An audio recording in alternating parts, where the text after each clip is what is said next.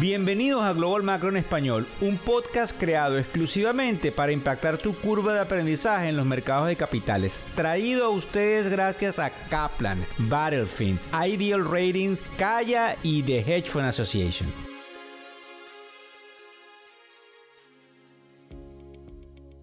Hoy es lunes 3 de julio del año 2023, ya en el mes de julio, en lo que sería la segunda mitad del año 2023. Ustedes saben, como siempre mi frase, buenas noches, buenas tardes, buenos días. Hay dos cosas importantes antes de pasar al grueso de este podcast. Como ustedes saben, se pueden inscribir en factoreseconómicos.com, por favor, para que les llegue un newsletter todas las mañanas con los titulares en español más importantes en materia económica del día, no del día anterior, de el mismo día. Fíjense bien, lo que dice el Chief Investment Officer, que es la persona que maneja los recursos en lo que serían los manejadores de fondos de una compañía que se llama Pinco. Y indudablemente lo que dice Tom Lee de Fundstrap. Ahora, acabo de meterme en el portal de noticias de Bloomberg y hay otro grande hablando del mercado. Vamos a empezar con lo que dice tanto el de Pinco como lo que dice el de Bridgewater. Pero es importante entender qué es Pinco y qué es Bridgewater, Víctor. Bueno, fíjense ustedes, Pinco es una de las compañías más grandes de manejo de dinero en la parte de renta fija, que es lo que se llaman los bonos. Y Bridgewater es el hedge fund o el fondo de cobertura más importante del mundo que fundó un personaje bastante famoso de nombre Ray Dalio. Los dos están sonando la campana de las alarmas. Viene una caída en el mercado de valores que no te agarre desprevenido, viene fuerte y viene pronto. Versus, fíjense bien, todos graduados de las mejores universidades en los Estados Unidos. En el caso del de Pinco, para que tengan una idea, es de nombre Daniel Ivaxin. Bueno, eso no nos dice nada. Lo importante es la trayectoria de Daniel en los mercados de capitales. Y en el caso importante del el de Bridgewater, es un hombre también con mucha trayectoria que se llama Greg Jensen. Volvemos al tema. El nombre no dice nada, pero sí la trayectoria, los modelos matemáticos, en este caso cuantitativos, de cuántos eventos se repiten bajo ciertas condiciones, etcétera. Ambos sonando las alarmas, uno el día de ayer y el de Bridgewater el día de hoy.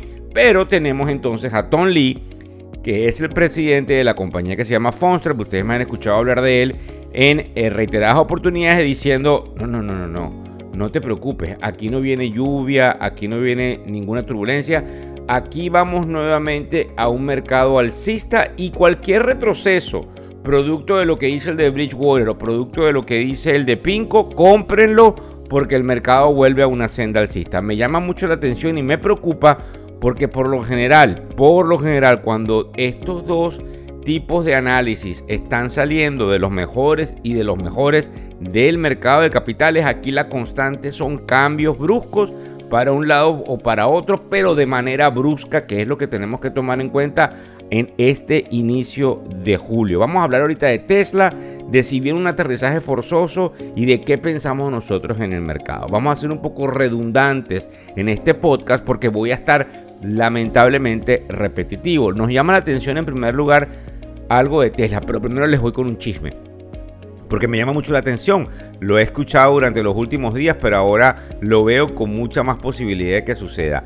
El presidente de Tesla, el fundador de Tesla, que se llama Elon Musk, y el que inventó Facebook, Mark Zuckerberg, yo creo que ustedes ya saben por dónde voy, hablan, eh, increíble, de una pelea que ellos van a tener, de una pelea de lucha libre. Sí, en serio, pero no virtual sino que dicen que lo van a hacer en el Coliseo de Roma, en Italia, y que esto va a traer a muchas personas. Es una especie de publicidad diferente a la tradicional. Aquí no hay inteligencia artificial, aquí es algo real, es importante, es interesante, es cómico, tragicómico, porque son dos personas que no se les conocen por sus capacidades atléticas peleando el uno con el otro. Así que ustedes se imaginan el evento va a traer atención, y eso no es lo importante y lo interesante.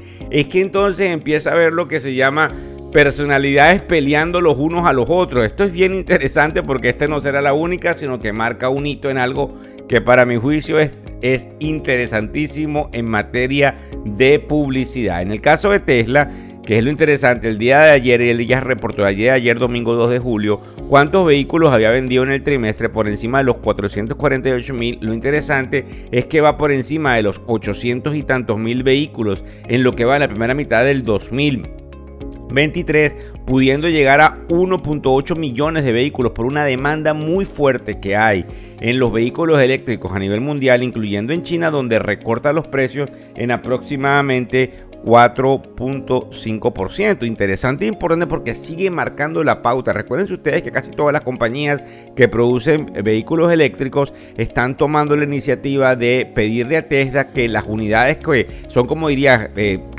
compañías o bombas de gasolina eléctricas, pues que es donde se paran los carritos a recargar en cualquier lugar eh, lo que sería su tanque eléctrico, ahora puede ser usado por otras compañías. Lo que viene aquí a colación es cuál es la data que estos, eh, digamos, centros donde se cargan los vehículos están tomando, que es básicamente una ganancia enorme dentro del liderazgo, que también hay que asumirlo, que ha tenido Tesla, nos guste o no, de la mano de Elon Musk. Así que es bien interesante lo que puede hacer Tesla, que pudiese romper récord si esos 800 mil en vez de ser multiplicado por 2, que da 1.6 millones al año, pudiese llegar hasta los 2 millones de carros, que sería que este segundo semestre pudiesen aumentar la producción mucho más que proporcional. Bien interesante y bien importante que prestarle mucha atención porque lo queramos o no, en algún momento de nuestras vidas vamos a mudarnos hacia la tecnología de vehículos eléctricos y es interesante lo que puede pasar en este proceso. En cuanto al aterrizaje forzoso, no es más que una ratificación de lo que les dije hace unos segundos atrás con respecto a lo que dice la gente de Bridgewater, que es el fondo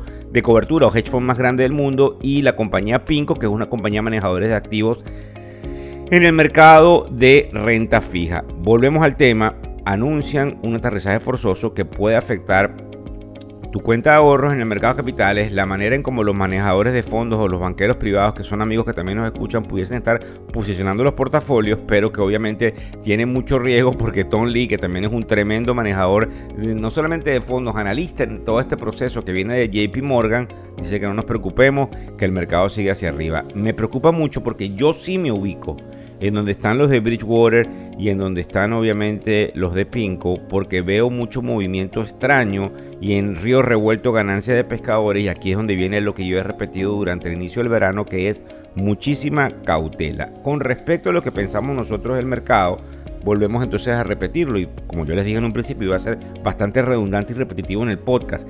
Esto nos importa porque obviamente es una de las cosas en las cuales ustedes quizás ponen eh, eh, a prueba todo lo que decimos a través de factores económicos. Fíjense bien, siempre nos podemos equivocar, pero nuestra teoría es que el mercado sigue subiendo en el corto plazo. De hecho, hay una cantidad de indicadores desde el punto de vista cuantitativo que indican que quizás luego del feriado de mañana, 4 de julio, el mercado puede tomar algunos vaivenes, pero seguiría subiendo. Sin embargo, hay un indicador del índice del miedo que se llama el BIX, que ustedes lo conocen, es el VIX, que ha llegado a niveles, eh, digamos, de muy bajo y vuelvo a repetir la palabra, eh, muy bajo nivel.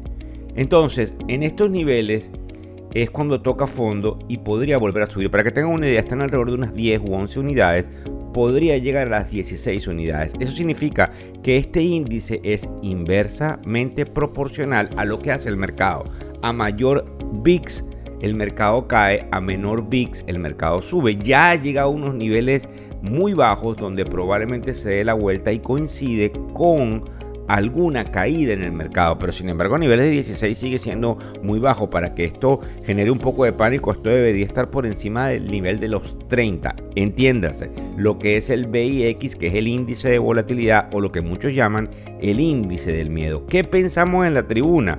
Bueno, le vamos a dar la habilidad a ambos bandos.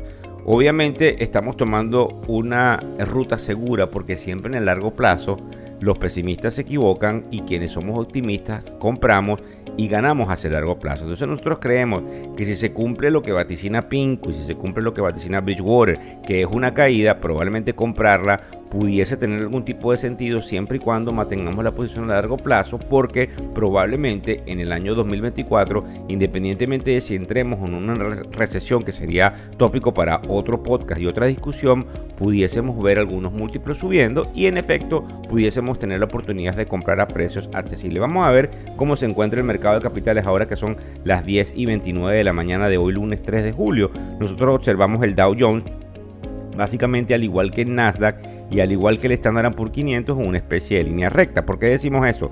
Porque el Dow Jones cae 0.1%, el Standard Poor's 500 no se mueve y son las 10 y 29 de la mañana y el Nasdaq está 0.1% también al alza. Eso interesante Creo que lo más importante fue una decisión que hubo entre Arabia Saudita y Rusia con respecto a lo que es el petróleo, pero como ustedes saben, durante los últimos días el petróleo estuvo subiendo y ahora empieza a estabilizar ya un poquitito por encima de los 70 dólares por barril. Interesante lo que hacen nuestros amigos de las criptomonedas, que como ustedes saben tuvo una caída, la volvieron a recomprar, estuvo momentáneamente por debajo de los 29 mil, pero ya está nuevamente por encima de los 35 mil 500. Y en el caso del general, que volvemos que es el bono a 10 años, el bono del Tesoro americano está en 3.80%. Hay algunas noticias sucediendo esta semana que se las voy a llevar en un resumen institucional. No quiero despedirme sin antes decirle que por favor vean el programa de televisión que está en las redes sociales que grabamos este fin de semana y que trae ciertos aspectos muy interesantes con respecto a los retirados, con respecto a la inteligencia artificial y cómo se vuela trabajos en el mercado de capitales, cómo lo afecta más que proporcionalmente y también una cantidad de información que tiene efectivamente muchísimo que ver con el proceso económico que nos atañe en el día a día. Gracias por escucharnos, no se pierdan toda la información que traemos en las redes sociales y recuerden factoreseconómicos.com. Hasta luego. El podcast Global Macro y de Factores Económicos ofrece una visión global de los mercados de valores y dicho análisis es producto de la compilación traída por diferentes fuentes de investigación de mercados institucionales. Por motivos y declaración regulatoria, este podcast no debe ser interpretado como una recomendación precisa en inversiones, bien sea en productos y o vehículos financieros. Y además, sugerimos consultar con su respectivo asesor particular de inversiones o su equivalente en caso de suscitarse cualquier duda que pudiese derivarse de nuestra fuente informativa. Este podcast es narrado por Víctor Hugo Rodríguez, quien es un conocido profesor y comunicador financiero, cofundador de la plataforma educativa ilafin.com. Muchas gracias.